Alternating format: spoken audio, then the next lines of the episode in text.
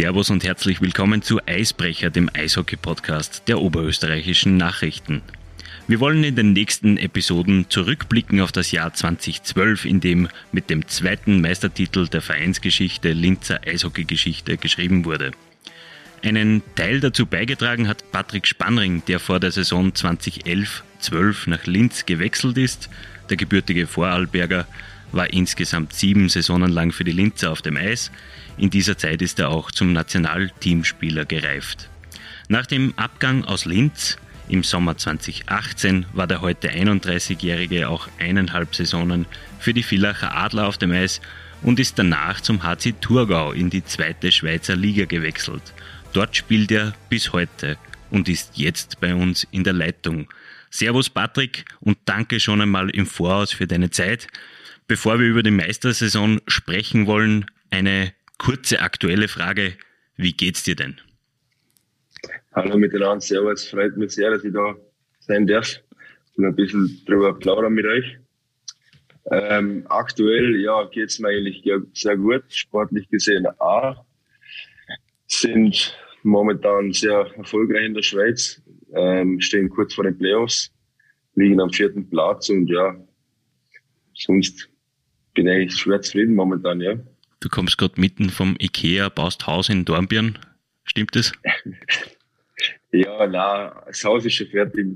Einige Möbel fehlen noch. War nicht im Ikea, im, im Kicker war ich noch schnell. Aber ja, na, so gut wie fertig schon, ja. Sehr gut, sehr gut. Dann gehen wir zur Spielzeit 2011-12.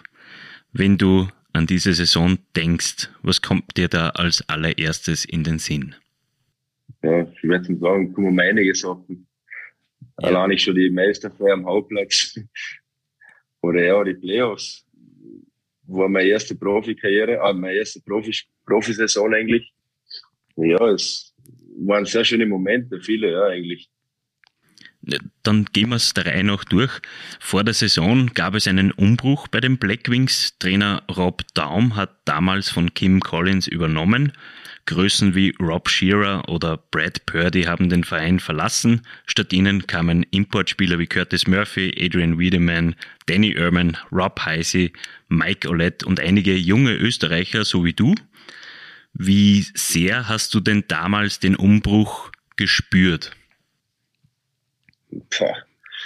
Ja, ich, ich habe schon ein bisschen äh, Kontakt gehabt zu den damaligen Spielern, wie zum Beispiel der Martin Meric, weil ich ja gewusst habe, ich werde nach, nach Linz wechseln und, und der war ja schon dort. Und da habe ich mich immer ein bisschen plaudert mit ihm und geredet, ja, so wie es ist, und hin und her. Und da habe ich dann den Umbruch dann schon ein bisschen mitgekriegt über den Sommer, wo es dann Richtung Linz gegangen ist, ist dann sind immer mehr und mehr Spiele verpflichtet worden und ja, da haben wir halt gedacht, ja, ist ein gescheiter Umbruch, ja. Wie hat dich denn Rob Daum auf die Saison vorbereitet? Man hat ja damals immer wieder gehört, dass jeder irgendwie so individuelle Hausaufgaben für den Sommer erhalten hat. Stimmt das? Vor allem, das kann ich mich gar nicht mehr erinnern. Also ich kann mich, was ich mir erinnern kann, ist, dass ich den ganzen Sommer eigentlich keinen Kontakt gehabt habe mit irgendeinem von Linz. Ich habe da in Vorarlberg habe ich selber mein Sommertraining durchgezogen. Damals war das noch von, von Dornbirn in der zweiten Liga der Assistant Coach. Das war ein Finne. Mit dem habe ich und der Marcel Wolf haben zusammen das Sommertraining gemacht. Und dann sind wir eigentlich Ende, Ende Juli sind wir dann nach Linz gereist. Und dort habe ich das erste Mal alle kennengelernt eigentlich. Das heißt, der Rob, der Rob Daum hat sich vorher bei dir nicht erkundigt? Nein, nein, nein, nein. Okay, okay. Ähm, wie viel von dem, was euch der Eishockey-Professor Rob Daum gepredigt hat, war denn für dich neu oder innovativ? Boah.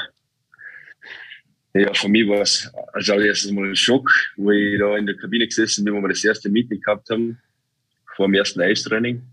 Kann mich noch ganz gut erinnern, haben immer zuerst, glaube ich, eine halbe Stunde oder dreiviertel Stunde haben wir ein Meeting gehabt und dann hat er angefangen von der Taktik reden und hin und her. Und ich bin da in der Kabine gesessen. Schon überall rausgekracht bei den Ohren. Ich war ja leck, das gibt's ja gar nicht. So viel, so viel Neues und so viel Informationen, das kann ich mir nie im Leben ähm, speichern, oder? Und dann hat er dann schon gesagt ja, na, ich soll mich nicht verkopfen, oder? Er wird das eh noch aufhängen in der Kabine, die, die, das ganze System, was wir spielen werden und hinterher, weil es war ja so viel System bei ihm. Ja, und dann hat er es tatsächlich aufgehängt und ja, und ich muss sagen, ich bin jetzt nicht einer, wo es einmal anhört und zack, es funktioniert. Ich muss es mehr und mehrmals anschauen. Ja, und dann bin ich halt hingegangen, hat das alles aufgehängt, habe alles abfotografiert und habe haben auswendig gelernt. so war das dann. So, so viel zum Thema Hausaufgaben. ja. Das stimmt, wenn man damals in die Kabine gegangen, äh, gegangen ist, äh, bei den Ergometern ist wirklich das ganze gesamte System auf Zetteln aufgehängt genau. worden. Genau. Genau. Äh. Genau. Ja, dann gehen wir in die Saison.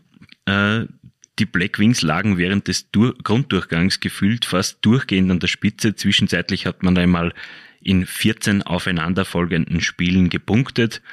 Wann war dir denn klar, dass in dieser Saison etwas Großes passieren könnte? Klar. Ja, also erst einmal, für mich war es am Anfang sehr schwer eigentlich, weil ich nie damit gerechnet, dass ich spielen werde. Weil es waren so viele Junge und wir haben so einen tiefen Kader gehabt eigentlich und von den Namen her keine schlechten Leute. Und ich war mir nie so, ich hätte nie gedacht, dass ich zum Zug komme dass ich spielen werde fix. Und ja, und wie es dann wieder an die Saison begonnen hat und ich immer gespielt habe, ganz normal, darf nicht vergessen, die, die, unsere vierte Linie war damals der Philipp Lukas, der Brian Lebler und ich. Und ja, es war für mich eine riesen Ehre, mit den zwei tollen, super Menschen, äh, Charakteren und Spieler zusammenzuspielen. Und ja, desto länger die Saison gegangen ist, haben wir gedacht, wow, wir haben ein richtig starkes Team eigentlich. Und ja, und es war, es hat Spiele gegeben, da waren wir hinten. Und da, da hast du auf einmal das Gefühl gekriegt, ja, wir haben so eine gute erste Linie und eine zweite, wo, so, wo jedes Spiel, die, auf die du dich verlassen kannst, die machen die Punkte, die werden das Spiel noch dran. Und das war halt schlussendlich dann auch immer so, es hat tatsächlich bis Mitte Jänner gedauert, dass man in zwei aufeinanderfolgenden Spiele ohne Punkte geblieben ist. Das ist ja heutzutage fast undenkbar.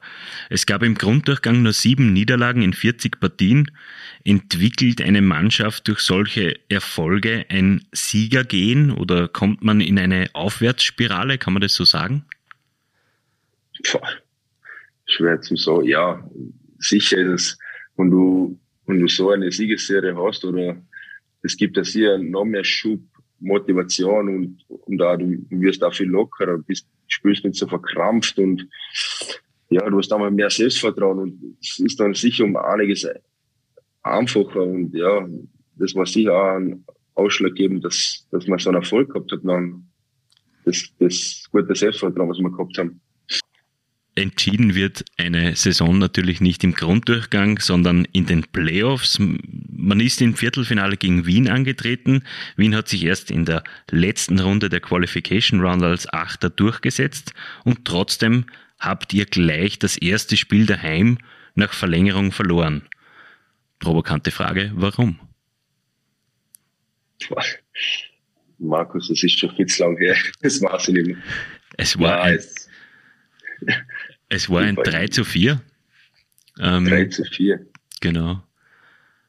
Haben wir da nicht geführt damals sogar? Ja, natürlich. Ihr habt es natürlich geführt.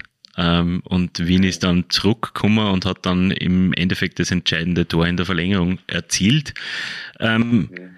Ist es, war das ein, ein, ein Dämpfer einmal für die, für die Euphorie, weil ihr seid natürlich als, als bestes Team in, in die Playoffs gestartet auf Platz 1. Ähm, sowas, sowas drückt wahrscheinlich die Stimmung ein bisschen. Ja, sicher. Es ist, ich meine, du dominierst die, die, den Grunddurchgang oder mehr oder die ganze Saison, dominierst du die Liga und dann spielst in, in der Playoffs gegen ein Team, wo, wo sich gerade noch qualifiziert hat für die Playoffs. Und dann hast, spielst daheim und vor vollem Haus und dann verlierst die Partie. Das ist, das ist, im ersten Moment ist es sicher ein Schock. Weil du glaubst, du wirst eigentlich mit dem Gefühl eine, ja, ja wer, ich will jetzt nicht sagen, wer soll uns noch schlagen, aber du gehst hier mit einem besseren Gefühl rein und sagst, ja, heute gewinnen wir und man, das willst du ja gewinnen und ja, und dann verlierst und ja, das ist dann schon im ersten Moment der Schock, vor allem, dann musst du nach Wien auch noch und in Wien ist es auch nicht einfach zum Spielen und dann lernen wir es das 2 hinten bis dann. Mhm. War es vielleicht ein Dämpfer zum richtigen Zeitpunkt? Ja, sicherlich. Ähm, ja, ist, wie, wie, gesagt, so Sachen gibt es im Sport, braucht es auch im Sport, sage ich. Und es war halt hier wieder äh, extra Schubmotivation für das nächste Spiel. Nach vier Spielen sah, sah, plötzlich alles wieder nach einem Seriensieg für euch aus. Ihr seid 3 zu 1 vorangelegen in der Viertelfinalserie. Dann gewann Wien aber zwei Spiele in Folge. Ein Stichwort dabei war das Phantomtor von Wien. Kannst du dich daran noch erinnern vielleicht? Und, dann, ja. und ihr habt dann in ein Game 7 müssen. Wie viel Nervosität war da dabei? Weil immerhin hättet ihr die bis heute punktebeste Saison mit einem Viertelfinal aus beenden können. Ja, ja also erst einmal das Phantom-Tor, das kann ich mir ganz genau erinnern. Da bin ich auf, ich bin auf der, auf der Wechselbank gestanden und dann ist eben das Tor passiert. Und dann haben sie es gesagt, oben im Video eigentlich. Und das hast, du hast ganz klar gesehen, die war nicht drin, das, die Scheiben. Und der Adrian Wiedermann hat die noch runtergefischt eigentlich aus der Luft. Und die war nicht hin, die war nicht drin. Und ja, der Schier hat das aber dann trotzdem gegeben. Und ja, das war dann extrem bitter eigentlich ja, für uns, weil es war einfach spielentscheidend dort. Und ja, ich weiß, war das die, die fünfte Partie oder die sechste? Nein, die fünfte. Die, die fünfte oder die fünfte, glaube ich, ja.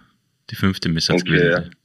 Ja, eben. Und dann, ja, dann war es das sechste Spiel an und ja, das war dann schon ein ziemlicher Schock, ja. Ihr habt es trotzdem geschafft im, über, über das Game 7. Ähm, generell gefragt, wie viel Glück braucht es deiner Meinung nach für so einen Magic Carpet Ride zum Titel? Puh. Ja, gehört sicher einiges an Glück auch dazu. Aber was, was, was noch mehr dazu gehört, ist das Herz und die Leidenschaft und dass du einfach jede Partie zu 100 Prozent oder zu 120 Prozent bei der Sache bist und alles, alles abrufst, was, was, was, was, was zum Abrufen ist und einfach bereit bist von, von ersten bis zur letzten Minuten. Gehen wir zeitlich ein bisschen weiter ins Halbfinale. Ähm, das Duell mit Olympia Ljubljana stand am Programm. Ihr habt die Serie mit 3 zu 0 angeführt. Letztlich seid ihr relativ unbeschadet mit 4 zu 1 über die Slowenen drüber gekommen und ins Finale eingezogen. So einfach wie das aber jetzt klingt, war es vermutlich dann doch nicht, oder? Na, ähm, ja, wenn man sich den Kader anschaut von Neibach von damals, die haben da eigentlich sehr gute und talentierte Spieler gehabt und wo auch noch zum Teil heute in, in der Liga spielen, in, in, Österreich. Und wo immer noch zu den Besten gehören eigentlich. John Hughes zum und Beispiel. Ja, ja, oder Jamie Fraser. Genau. Oder Lamoureux. Das sind alles Topspieler in der, in der heutigen Liga in Österreich. Und ja, und es war, war nicht so einfach eigentlich, wie es, wie wie es ausgesehen hat am noch, aber ja, für uns war es halt war schon gut, weil wir haben dann eigentlich noch Pause gehabt für das Finale und haben unsere Kräfte dann mal danken können. Mhm. Finale, Stichwort Finale. Klagenfurt, euer Finalgegner, hatte im Halbfinale harte Spiele gegen Zagreb inklusive einer Massenschlägerei in Spiel 1. Hattet ihr vor dem Finale vielleicht körperliche Vorteile gegenüber dem KC? Ja, ich sag eben, ähm, dadurch, dass mir, dass, dass, dass die Serie so klar ausgefallen ist, eigentlich mit 4 zu 1, haben wir, glaube ich, ich weiß nicht, wie die Klagenfurt sagen, wie, wie, wie viele Spiele die gehabt haben, aber. Die haben auch 4-1 gemacht. Ah, 4-1, ja, ja na. Aber die Intensität ja. dürfte doch etwas anders gewesen sein bei den Spielen gegen Zagreb. Genau, ja. ja. Zagreb war immer un ungut zum Spielen eigentlich.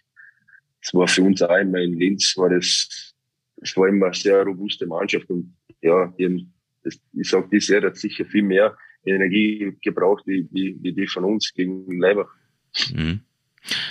Klagenfurt konnte den Schwung der Halbfinalserie mitnehmen und im ersten Finalspiel mit einem 3 zu 2 Sieg in Linz das Heimrecht erobern. Wie kann man sich da die Stimmung in der Kabine der Blackwings vorstellen? Ja, ich sage jetzt nicht so schlimm eigentlich. Ähm, Im Gegenteil, wie schon gegen Wien.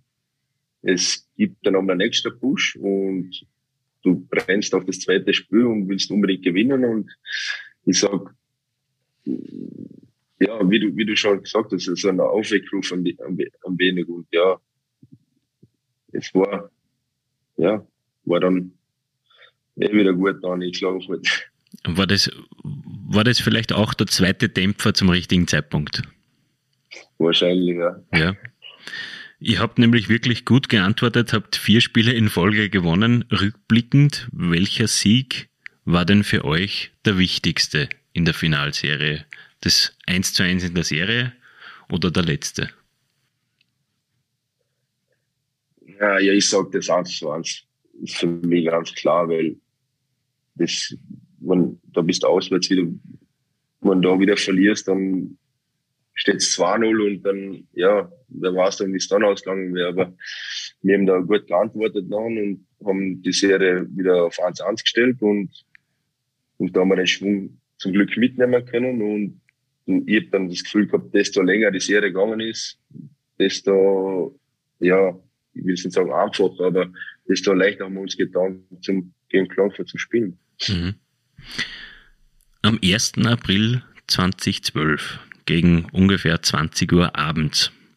Wie hat sich denn das angefühlt, als Gregor Baumgartner zum 3 zu 1 ins leere Tor getroffen hat? Ja, erst einmal, ich, ich, kann mich noch erinnern, ich bin genau auf der linken Seite, wo ich immer gestanden bin in Linz, während meiner Spielzeit in Linz, bin gestanden und das war ziemlich genau von mir, wo der Gregor die Scheibe kriegt und draufhaut. Und ich habe mir nur gedacht, hoffentlich trifft er das da und es ist kein Icing. Wenn, wenn, was der, wenn es Icing ist, dann haben sie nochmal ein Face-Off bei uns in der Zone und dann, ja, wer weiß, was dann passiert. Aber es ist zum Glück noch gut gegangen und ja, es war eigentlich wie ein Märchen die ganze Saison und ja, es war unglaublich. Für mich meine erste, meine erste Profisaison und klein Meister werden, das war unbeschreiblich eigentlich.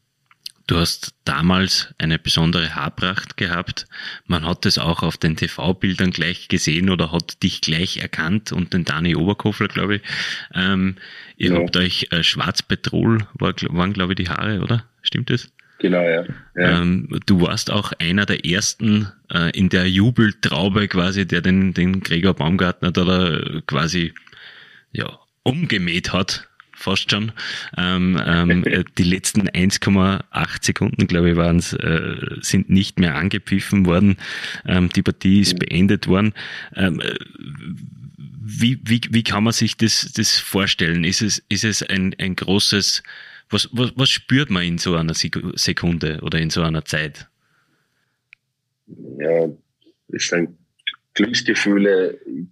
Das, das, das kann es gar nicht erklären, weil das ist, einfach was Einzigartiges. Ich wünsche jedem, dass er das einmal erleben darf. Und ja, ich, das war erstens einmal ein Lastfalter von der Schulter, weil du stehst da, fuck, ja, wir haben es geschafft, endlich. Und, und für mich war alles neu und ich habe das einfach so genossen und ja, es ist unbeschreiblich.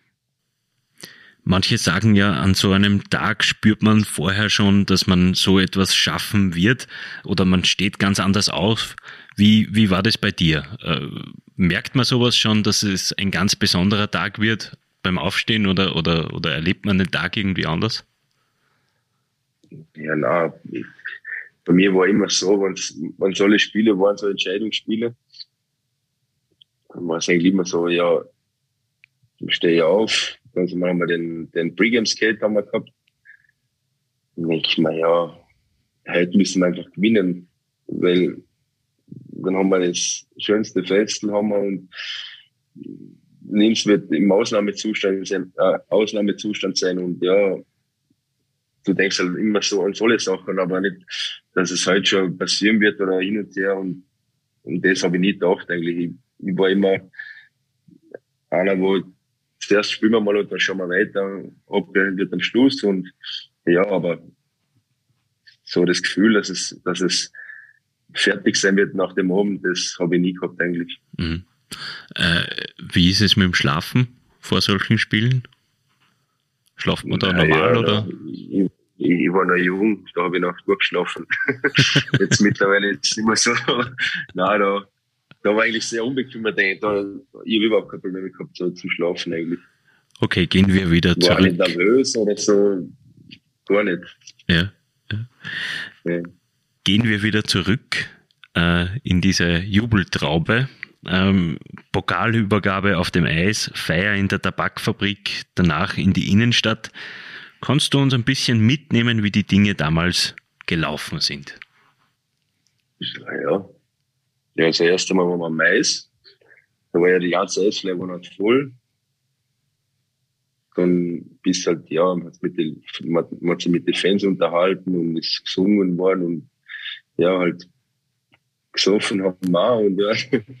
Dann irgendwann sind wir dann nochmal in die Kabine und dann sind wir eigentlich, da waren eigentlich nur eine Familie und ja, vielleicht ein paar einzelne andere waren auch noch, aber ja, dann ist mal in der Kabine gesessen und hat, gefeiert und hat es einfach genossen. Ja, und dann irgendwann ist einmal ein Moment gekommen, hat es ja, wo wir nicht umschauen können, einmal in die Tabaktrafik. Und da sind mal ein paar ummarschiert, dann um mit dem Pokal. Und dann haben wir uns dort, haben wir uns, haben wir dort noch gefeiert ein bisschen, mit dem DJ, bis ich einmal von der Bühne runtergeflogen bin. ja, und danach, ich sage jetzt mal ein, zwei Stunden sind wir wieder in die Kabine, duschen und dann sind wir in der Innenstadt. Ja, und ins Rocks sind wir, glaube ich, alle gegangen, ja, ins Rocks. Und bin ich, glaube ich, eine Runde rum, das, das Rocks war, das war pumpevoll. Da, das nicht mehr, mehr durchgehen können, gar nichts. Ich habe es aber irgendwie geschafft, zum Runden gehen, bin wieder raus und bin heim wenn man so schlecht war. jung, jung und unbekümmert. ja, eben. Da, da muss ich sagen, im Nachhinein bereue ich es noch ein bisschen, dass ich nicht, mich nicht ein bisschen zurückgehalten habe am Anfang, weil ja, ich habe danach ein bisschen was versammelt, glaube ich, in der Nacht, aber ja, für mich war es dann Schlafenszeit. Die Meisterfeier auf dem Hauptplatz ein paar Tage später war enorm gut besucht, wie auch die Spieler natürlich. Die ganze Stadt war stolz auf euch. Wie lang dauert es denn für euch Spieler, bis man realisiert hat, dass der Meistertitel am 1. April kein schlechter April-Scherz war? Ja. ja, das dauert schon ein wenig, finde ich. Ähm, so wie es bei mir war, ist wie ja, es ist, du wachst jeden Morgen wieder auf und denkst, kann man das jetzt wirklich geschafft? Und ja, es ist unglaublich und du stehst auf, dann gehst wieder in die Stadt und feierst weiter. Irgendwo sitzt immer wieder Welle, wo am Feiern sind, immer noch und dann rufst wieder die anderen Teamkollegen an, wo sitzt gerade, ja, wir sind da und kommt alle vorbei und du hast jeden Tag wieder gefeiert und es war eigentlich, es war unglaublich, weil du kannst es lange nicht realisieren, finde ich. Das heißt, es geht sich auch bis zur Meisterfeier gar nicht aus? Nein, nein, nein. Ich finde, da ist dann der Moment, sage ich, wo dann eigentlich mit allem dann abgeschlossen wird nach der Meisterfeier. Dann nach dem ein, zwei Tagen vielleicht, dann fangst du es an wirklich zu realisieren, sage ich mal. Mhm. Wenn, wenn, wenn, wenn, wenn sich nichts mehr eigentlich, da war ja dann nicht mehr so, ähm, da haben wir keine Termine mehr gehabt oder keine, ich sage jetzt Meetings, Pressemeetings oder sonst irgendwas oder Fotoshootings. Das ist eigentlich genau von, vom letzten Spiel bis zur Meisterfeier. Da war dann eigentlich alles ziemlich in der Zeit und danach war dann eigentlich eh schon wieder vorbei alles. Wie lange muss man sich dann Ruhe gönnen nach so einem Meistertitel? Ja, ja, kommt drauf an, ich war noch recht jung und bei mir ist das schnell gegangen eigentlich, bis ich mich erholt habe. Aber ich sage jetzt bei den älteren Spielern wird das wahrscheinlich schon ein paar Tage länger noch, noch, Nachwirkungen Nachwirkungen gehabt haben, ja. Es ist natürlich auch weitergegangen, sehr erfolgreich eigentlich. Ähm, sportlich seid ihr danach viermal in Folge im Halbfinale gestanden. Die Reise endete aber ebenfalls dort jeweils. Was hat in den Jahren danach zu einem weiteren Titel gefehlt? Ja, du musst ja sagen, wir haben, wir haben eine Mannschaft gehabt im ersten Jahr. So eine Mannschaft, habe ich, in so einer Mannschaft habe ich nie mehr gespielt in meinem Leben. Und glaube ich, ist auch ganz selten, weil da hat einfach alles passt von A bis Z, hat alles Hand und Fuß gehabt und das war wahrscheinlich auch ausschlaggebend für den Erfolg, was wir gehabt haben in der ersten Saison und auf die weiteren Saisonen, ja. Ich mein, der Rob Daum ist, ist in unsere Liga gekommen und da war für jeden, für jede andere Mannschaft war das neu, wie wir gespielt haben. Das System war ja unglaublich vom Rob eigentlich. Ähm, und die haben das halt nicht kennt. Und ich sag dann Mitte Jahre wird das, werden sie es dann schon kennen. Und ja, ich sag, das wird sicher auch ein Grund sein, dass, dass es dann nicht mehr so einfach war. Und ja, das war sicher ausschlaggebend. Ne? Natürlich gibt es jetzt kein Rezept dafür, aber was braucht, du hast das Team angesprochen, was braucht so ein Team, um am Ende den Titel zu holen? Was, was braucht es da für Charaktere? Was muss da zusammenpassen? Ja, wie gesagt, du musst von A bis Z alles zusammenpassen. Du brauchst einfach in der Mannschaft selbst einmal vor die Charakteren brauchst du super Leute. Die Stimmung muss super sein in der Kabine und es muss, ja, da muss einfach alles passen ähm, du brauchst. Beim Rob war es halt so, da, wir, bei ihm war das so wie Rollenspiele. Er hat seine Leute gehabt, für die ersten zwei Linien, die waren zuständig für das Goal machen, für die Tore schießen. Und die dritte und die vierte Linie waren da, zum einfach die Null hinten halten und vielleicht auch mal ein Tor schießen oder so. Und das hat er, da hat er die Rollen recht gut verteilt eigentlich. Und ich sag für das das ist einfach das Wichtigste, was brauchst du in einer Mannschaft. Das, und, und die Leute auch, wo die Rollen akzeptieren zum Beispiel. Weil für Philipp Lukas zum Beispiel, der war ja bis daher immer ein Erst- oder Zweitlinienscenter. Und dann ist der Rob gekommen und hat ihn in die vierte Linie gesteckt zu mir und zum Brian. Und ich glaube, dass es für ihn sicherlich nicht einfach war, zum das akzeptieren, die Rolle. Und ja, aber er hat es dann akzeptiert und das war sicher ist sicher auch etwas, das brauchst du am Arsch dass die Leute auch die Rollen akzeptieren dann. Mhm. Der Eishockeysport generell erlebte in den Jahren danach einen Boom in Linz. Der Zuschauerschnitt wuchs von 3551 auf 4651 in der Saison 2018-19 an. Das sind 1100 zusätzliche Zuschauer pro Spiel. Alles natürlich nur möglich, weil auch die Kapazitäten der Halle vergrößert wurden. Wie sehr wirkt denn deiner Ansicht nach der Meistertitel bis heute nach? Hm. Jetzt allgemein für die Stadt? Ja. Puh. Ja, schwer zu sagen. Ich weiß nicht, jetzt in Linz ist es momentan schwierig.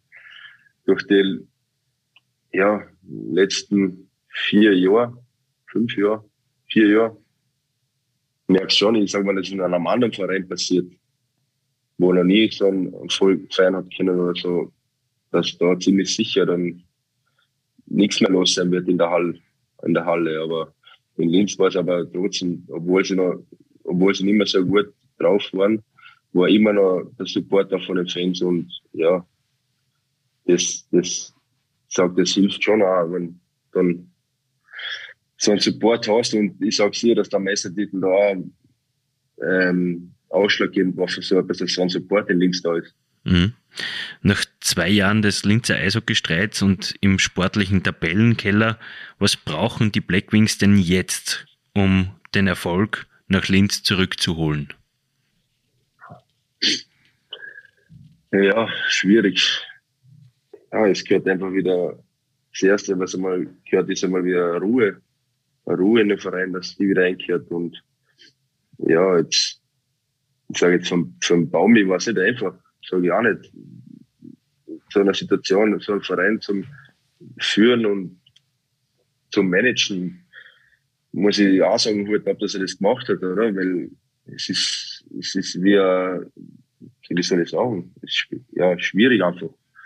Und jetzt, jetzt mit dem Phil, ich meine, der Phil ist sicher, ähm, wird es sicher gut machen. Du siehst, du siehst, dass er mit den Steelwings an, an guten Erfolg hat eigentlich und mit dem Budget, was er eigentlich hat, ziemlich viel auserholt. Und ja, ich, ich hoffe für ihn einfach nur, dass er, dass es aufgeht und ich wünsche ihm alles Gute und ich hoffe, dass er so schnell wie möglich einen Erfolg hat und wieder in Linz und dass die Hallen wieder voll sind. Mhm. Abschließend äh, wollen wir mit dir noch einen Wordrap machen. Äh, ich sag dir ein paar Satzanfänge und du müsstest einfach meine Sätze vervollständigen. Passend zum Meistertitel 2012 sind es zwölf Sätze. Okay. Mein Spitzname in der Kabine war damals Spanze. Meine Aufgabe in der Mannschaft war hart spielen. Abseits vom Meistertitel, Meistertitel selbst war mein schönster Moment in der Saison 2011-12? mein erstes Spiel. Mein Meister-MVP war? Mike Colette. Das, da bist sicher nicht allein. Der Mike Colette hat auch die äh, Punkte da war der punktebeste Spieler sowohl in den Playoffs, ja. glaube ich, als auch im Grunddurchgang. Ich glaube, das muss man an dieser Stelle erwähnen. Ähm, wenn ich in der Zeit zurückreisen könnte, würde ich alles nochmal von vorne Revue passieren lassen. Die legendärste Ansprache von Trainer Rob Daum war? Letztes Spiel. Was hat er da gesagt? Ja, wir haben uns ein Video angeschaut von Miracle. Miracle on Ice. Ähm, genau, die Kabinenansprache haben wir uns angeschaut und das war eigentlich, ja, für mich, ich würde sagen, also die Gänsehaut aufgezogen, das war, war schön für mich. Der Topscorer bei der Meisterfeier war bei uns. Der Topscorer bei der Meisterfeier? Ja, also beim Feiern, nicht am Eis. Fabian Scholz. der, der kommt übrigens auch noch in den Podcast, der hat uns schon zugesagt. Ja. Ähm, mit diesem Mitspieler von damals würde ich heute gerne wieder auf ein Bier gehen. Franklin McDonald. Dafür würde ich den Meistertitel eintauschen. Boah, für gar nichts. Super Antwort. Das Beste an Eishockey im April ist? Ja, dass, dass du im Finale stehst und ja. Zwangsläufig steht man da irgendwo, ist man weit gekommen in der Saison, das stimmt. Ja, genau. Linz ist für mich bis heute. Zweite Heimat. Für die Linzer Eishockey-Zukunft wünsche ich mir nur das Beste und viel Erfolg. Danke sehr für deine Antworten. Das ist dein Wort in Gottes Ohr natürlich. Danke, dass du dir die Zeit genommen hast, Patrick. Ähm, es war uns eine Freude. Und das war also Teil 1 unserer Podcast-Staffel zum zehnjährigen Jubiläum des zweiten Linzer Meistertitels. Weitere Interviewgäste sind bereits aufgezeichnet und werden in den nächsten Tagen auf Nachrichten.at slash blackwings veröffentlicht. Ihnen, liebe Hörerinnen und Hörer, möchte ich für die Aufmerksamkeit danken. Wenn es Ihnen gefallen hat, würden wir uns über ein Abo auf Spotify, Deezer, Google Podcast, Apple Podcast und Amazon Music freuen. Und wenn Sie Verbesserungsvorschläge für uns haben, dann bitten wir um ein E-Mail an podcast.nachrichten.at. Mehr zum Thema Eishockey lesen Sie auf nachrichten.at slash blackwings. Wir würden uns freuen, wenn Sie uns im Auge und im Ohr behalten. Wir wünschen eishockeyreiche Tage. Auf Wiederhören.